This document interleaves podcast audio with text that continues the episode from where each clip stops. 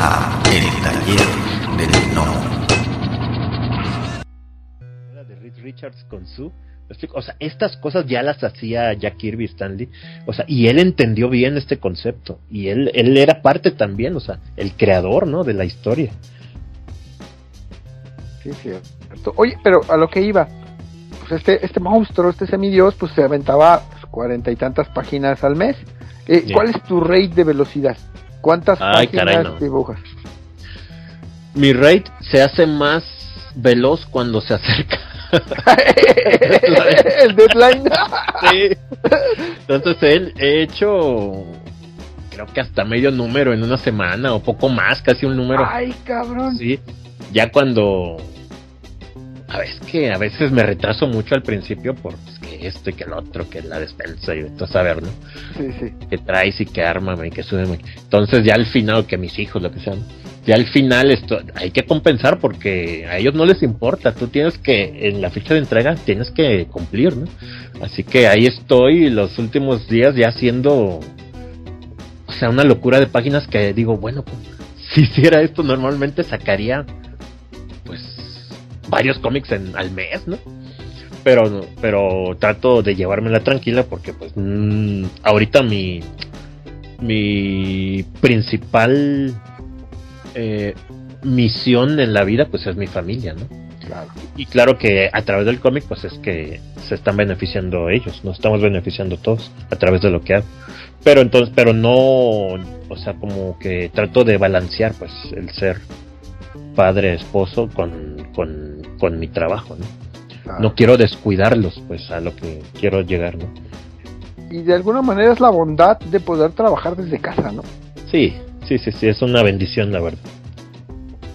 La verdad que sí. ¿Y compensa, lo compensa las, las desveladas y, todo eso? Sí, sí, sí, sí. Este, a veces, este, prefiero trabajar en la noche, ya cuando ya se durmieron todos, este es cuando más concentrado estoy o más avanzo. En el día a veces dibujo que un rato en la mañana, un ratito en la tardecita y ya me espero que se duerman y ya en la noche le doy con más con más este libertad, digamos, ¿no? Okay. ¿Qué género o tipo de historia prefieres dibujar y por qué? Ah, muy buena, muy buena pregunta. Mira, eh, a mí desde siempre me ha gustado leer cómics de superhéroes. Sí, todos estos que te he mencionado, estos artistas que te he mencionado, todos hacen cómic para o Marvel o DC, en su mayoría. No que no me guste el cómic europeo, ¿no? También el Leutero Serpieri con su druna. Uy, eh, Uf, ¿no? Este, más allá del contenido erótico, ¿no? La, la maestría de, de Serpieri en, sus dibujos, que también se me olvidó eh, mencionarte a Serpieri en la pregunta que me hiciste hace rato. Pero, eh, ¿cuál era la pregunta? ¿Qué, género o tipo ah, de historia prefieres dibujar y por qué? Sí, te decía que desde siempre me han gustado los cómics de superhéroes, ¿no? Marvel, DC, todo lo que sea gente con superpoderes. Pero curiosamente, no me gusta dibujarlos muy pocas veces cuando de pronto que eh, me pongo a hacer cosas para el TikTok o de pronto hago ese tipo de personajes, pero no es algo que me llame la atención hacer o que alguien me pide un pin-up de tal, bueno. Pero así que tú me veas en mis tiempos libres dibujando, no sé, un Spider-Man, ¿no? lo hago nada más por esas razones. ¿no? En mí el tipo de historias que, que me gustan tienen que ver con esas caricaturas que te mencionaba también. Eh, los defensores de la tierra. ¿Recuerdas esa caricatura? Claro, claro. O antes, eh, mucho antes, en los 70s o finales de los 70s, hubo una caricatura de Filmation eh, sobre Flash Gordon. Uy, sí, sí. Esa caricatura, híjole, me fascinaba de niño. Era una locura, ¿no? Era ese tipo de historias. después llegó Thundercats. Y este igual mucha fantasía. Pero después le dieron en la madre perdón. Sí. Sí sí, tarde o temprano tiene que ocurrir pero a mí me gusta mucho el tipo de historias hasta en el cine no cuando hay ese tipo de películas de, de seres humanos comunes y corrientes involucrados en, en, situaciones extraordinarias. Eh, me gusta mucho gente normal metida en, no sé, este, ahorita no sé, se me viene a la mente, por ejemplo, E.T., ¿no? que eran niños normales de aquí de la Tierra y de pronto se vieron envueltos en una aventura con un extraterrestre. Cosas así, o la guerra de los mundos. Ese tipo, Tarzán, por ejemplo. Yo creo sería más este correcto ese ejemplo, ¿no? Un, un hombre común y corriente, entre comillas, que pues que se pierde en África y este lo, lo educan o lo recogen ahí unos gorilas y, y con el tiempo él se vuelve hábil en pero sin nada de lanzar rayos ni cosas de esas, ¿no? Ese es el tipo de historias que más me gustan. Y curiosamente, yo creo por eso ahorita estoy tan a gusto aquí en Cenoscope. Porque ese es el tipo de, de historias que, que muy seguido me dan. Por ejemplo, ahorita estoy dibujando un título que se llama Van Helsing. Oh, que es de una cazadora de vampiros, pero nada de que superpoderes, ¿no? Es tipo Batman, ¿no? Que, que se entrenan y, y este... Y sí hay que envueltos en aventuras de vampiros o de monstruos o cosas así sobrenaturales, pero ellos siendo humanos comunes y corrientes, ¿no? Claro, con un entrenamiento y todo eso. Es la nieta, es la nieta o bisnieta de Van Helsing, ¿no? Algo así, sí, es una descendiente, sí, de, de Van Helsing de, Drácula. Ah, ok. Ok, perfecto. Y ahora viene la pregunta, la, inversa. ¿Qué no harías? O sea, si yo llego, yo ahorita llego, si yo fuera un escritor, editor, y llego y te entrego, oye, te voy a contratar, pero quiero que me hagas este guion. Ajá. ¿Por qué no haría... ¿Por qué lo ¿Perdón? Ah, pues yo creo que lo único que me impediría sería hacer este cosas porno, muy explícitas. No que de pronto haya una escena este, sexual, no, no, no. Pero sí porno ya muy explícito, porque sí hay historietas de eso. Este, sí, eso sí no, no me gustaría. No me gustaría. Pero de ahí en más que me, algo que me no.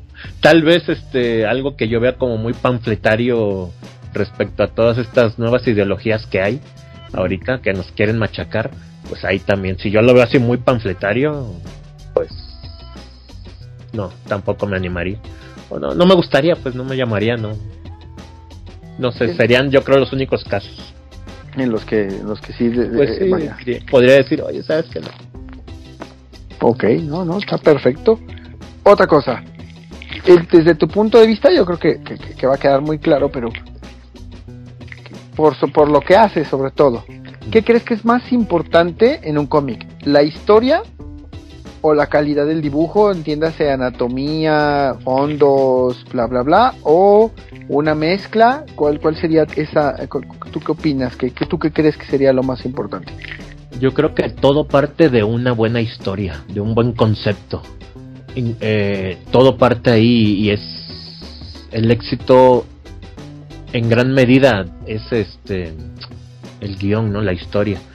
Pero si esta buena historia trae un dibujo muy padre, muy excelente, pues se vende más fácil.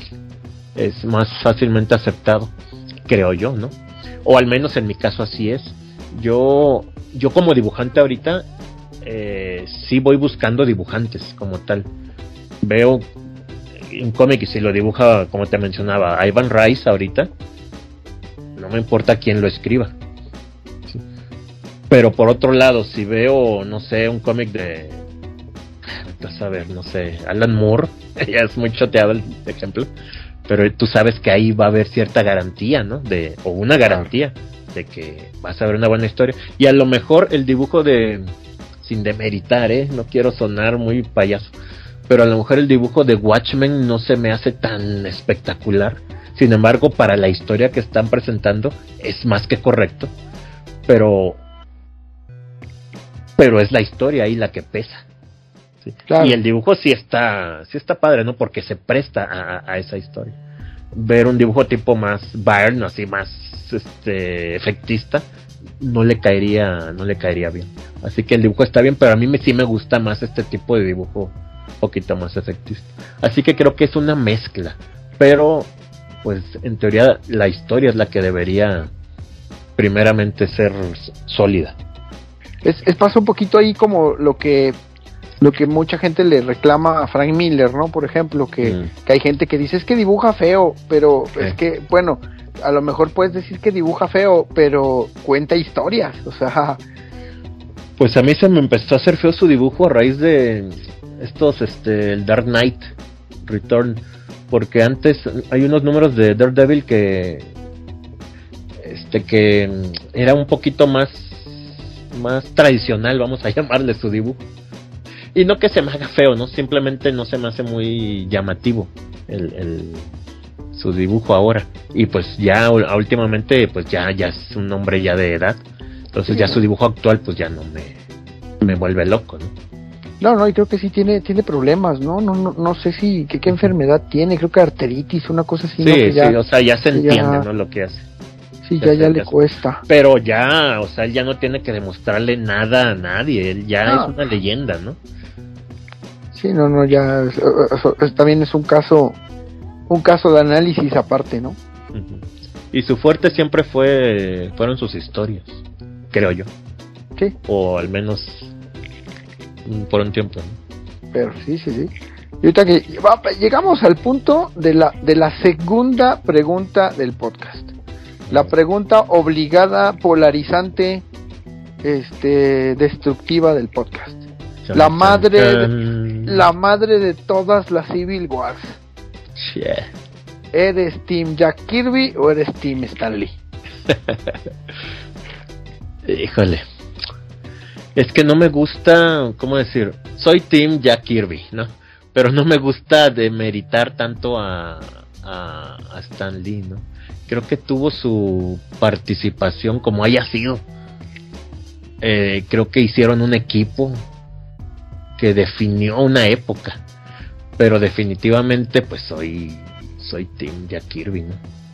Pero sin demeritar o sin tirarle caca a Stan Lee porque creo que como publicista o como sí, más que nada como voceador de, de, sus historias, vengan y miren, esto es lo de hoy, esto es lo grandioso y Excelsior, o sea, como que era muy rimbombante y volvió el cómic eso, rimbombante. Y si a esa rimbombancia le agregas la parte rimbombante visual de, Jack Kirby, fue una locura en el cómic que ya no, ya no existe, ya no hay. Actualmente ya Marvel ya no es lo que era. Principalmente por Kirby, pero también metió su, para mí, metió su grano de arena este Stanley, que ya después este se quiso colgar las medallas él solo, pues ya es otra cosa, ¿no? Pero en su tiempo creo que fue valioso lo que hicieron ambos. Pero soy Team Kirby. Ok, ok, no, está bien, está bien, nada más lo hago, siempre lo hago para polemizar un poquito.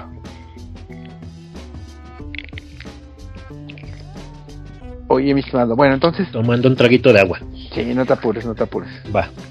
Este, aquí, eh, eh, aprovechando, pues tú, tú, que eres este dibujante, mucha gente, muchos, muchos gnomos, muchos escuchas, eh, preguntan, es, es, una pregunta muy recurrente que, que, me han hecho llegar, que, vaya, ¿qué aspectos podríamos considerar, o bueno, debe de considerar un dibujante para una revisión de portafolios.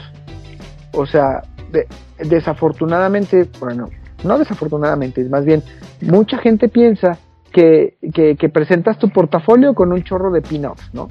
Eh, Donde se ve el superhéroe o el grupo de superhéroes así, así asado. Pero si tú tuvieras que hacer, vaya, tú, tú, que tuvieras que hacer una especie de checklist donde tú podrías decir, estos son los, los X cantidad de puntos que tienes que, que cubrir para presentar un portafolio, ¿cuáles serían? Fíjate que también ahí, en esa parte también hay aprendizaje. Así que de entrada, antes de tu pregunta, le, les recomiendo a toda, todo el que esté interesado en, en, o que ame este asunto del cómic, que le guste el dibujo, que no se no pierda la oportunidad de cuando haya de que le revisen su portafolio. Este aprendes un montón de cosas y entre una de las cosas que aprendes es a presentar un portafolio. Sí, eh, vas poco a poco aprendiendo eso, ¿no? Así, pero pues bueno, ahí les van unos unos unos bebé tips, digamos. Eh, pero les digo, no pierdan la oportunidad de que alguien eh, que sabe les señale sus errores y les diga cómo pueden corregirlos. Hay un aprendizaje brutal. Otra parte de mi aprendizaje ha sido las veces que, que he ido a revisiones de portafolios. Las veces que a lo mejor sales rechazado, pero sales con un este conocimiento brutal, ¿no? Que ya no repites a la siguiente. Y yo creo que lo principal de un de un portafolios es que se vea ordenado todo para empezar. Eh, la revisión de portafolios va desde tú, tu, tu persona. Eh, híjole, pues es una entrevista de trabajo prácticamente, ¿no? Así que, pues, ir presentable. Lo que tú entiendas por ir presentable. Y, eh,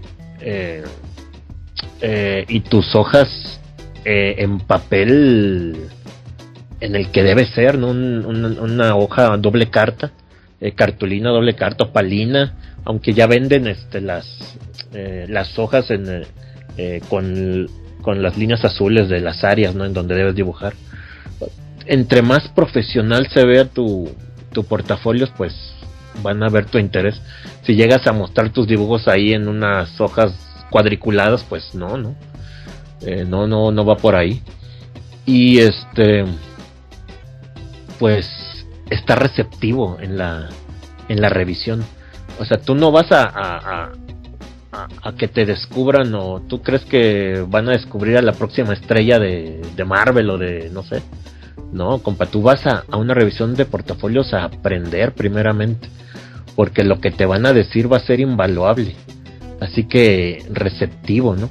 Y lo, otro que mencionas, eh, pues los pin-ups no, no les son de utilidad al editor, porque pues sí va a haber un dibujo bonito a lo mejor, pero él no está buscando tanto un dibujo bonito, sino como uno funcional, algo que funcione en una secuencia. Y es lo que debes de llevar, son más que nada secuencias. Unas ocho páginas. Eh, bien dibujaditas, con una secuencia bien. Ellos muchas veces ya te dan los guiones ahí en sus, en sus sitios web. Ya tienes, ya encuentras eh, guiones que puedes tú dibujar. Y, y llevar tu secuencia bien trazado, lo más profesional que puedas llevar tu, tu portafolio, tus páginas. Ok. Ok, sí, porque es, vaya, es este, es bueno. Me quedó una pequeña duda, ah, porque dices que lo que sea presentable, o sea, tú como persona, lo presentable, eh, digo, porque eh, queda un poco abierto y ambiguo, ¿no? Porque, sí, pues como comentas tú, ¿no? o sea, los dientes. Sí, o sea, digo, no vayas a llegar ahí con el tufazo, o sea, tú ves presentable lo más que puedes porque es una entrevista de trabajo. No que no lleves tu gorra de Superman o que tu playera, pero pues ve presentable, ¿no? Sí, sí, no, no, no, no, pues lo pongo así, sí, porque, eh, digo, hay muchas historias de, terror en, en las friki plazas, ¿no? Eso, sí, sí, la gente llega si está hablando contigo y el cebollazo y, híjole, no, no, pues no. Oye, y, a todo esto, ¿tú todavía, eh, tú cómo prefieres dibujar? ¿Eres todavía de, la, de la onda más clásica, papel y, lápices? ¿O ya le entraste duro a la onda, a la onda digital? No, ya tengo ya años, unos siete años mínimo, creo. Cinco, siete años, sí, yo creo unos siete años mínimo que, que abandoné el, el tradicional para mi trabajo, ¿no? por pues más que nada por cuestiones de, de flojera de estar escaneando ahí las páginas doble carta en aquel entonces este escaneaba en, en, una eh, en un escáner tamaño carta así que tenía que escanear en dos partes y luego en Photoshop unir y eh, ya después pude conseguir un escáner eh, doble carta pero pues ya ni lo uso porque ya todo es directo en digital.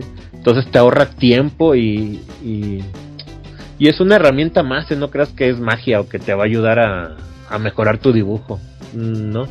Pero sí te ayuda en tiempos, el dibujar en capas, por ejemplo que hagas una, una parte del dibujo en una capa y otra en otro, entonces si no quedó bien puedes hacer ajustes, mueves o agrandas o el control Z, ¿no? Todo eso es son herramientas que te ayudan no a ser mejor dibujante, pero sí a ser más prolífico, ponle, o más ágil, ¿no? Okay. Pero sí, digital.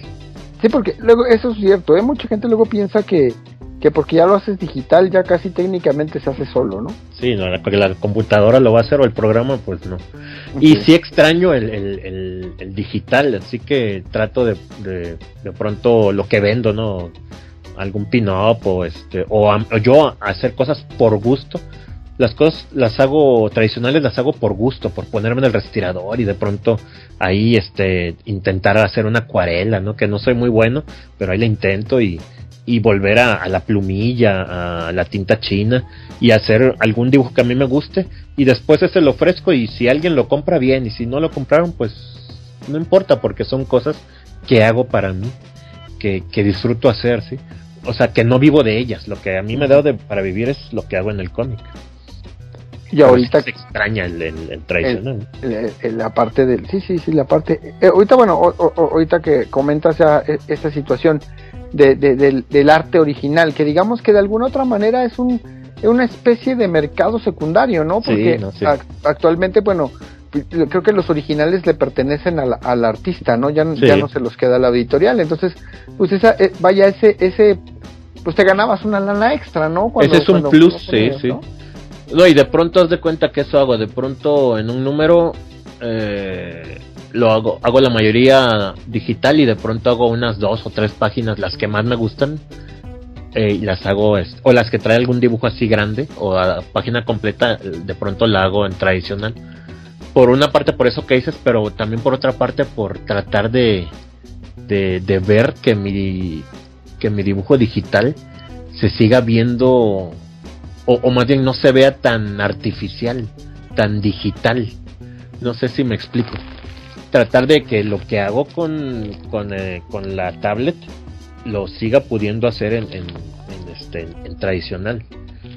Hay algunos dibujos que en donde no me gustan mucho, no, no que no estén padre el dibujo, pero lo que no me gusta mucho es que se notan luego las las este, texturas ahí que vienen en el Clip Studio, ¿no? En el, en el programa.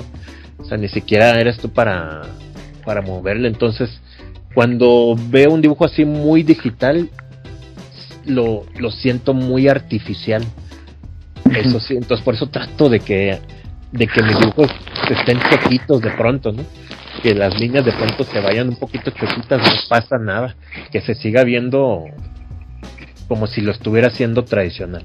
ok. Que no choque. Pero es cuestión de gustos, ¿eh? No estoy diciendo que sea malo lo otro, ¿no? Es cuestión de gustos.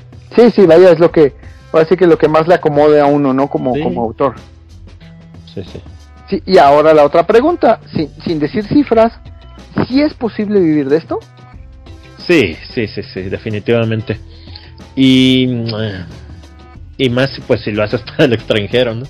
Porque cobras eh, en dólares y estás gastando en, eh, en pesos.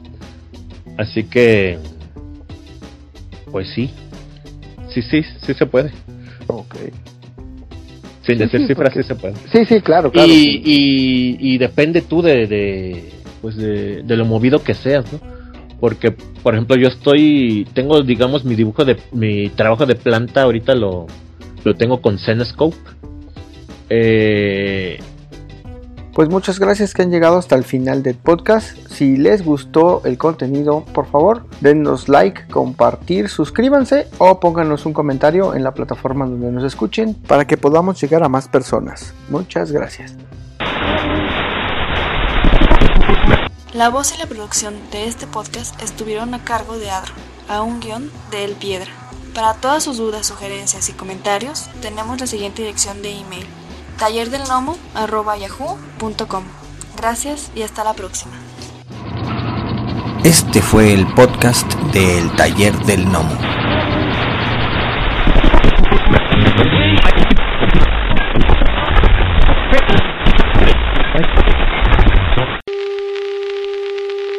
The next 60 seconds, this station will conduct a test of the emergency broadcast system. This is only a test.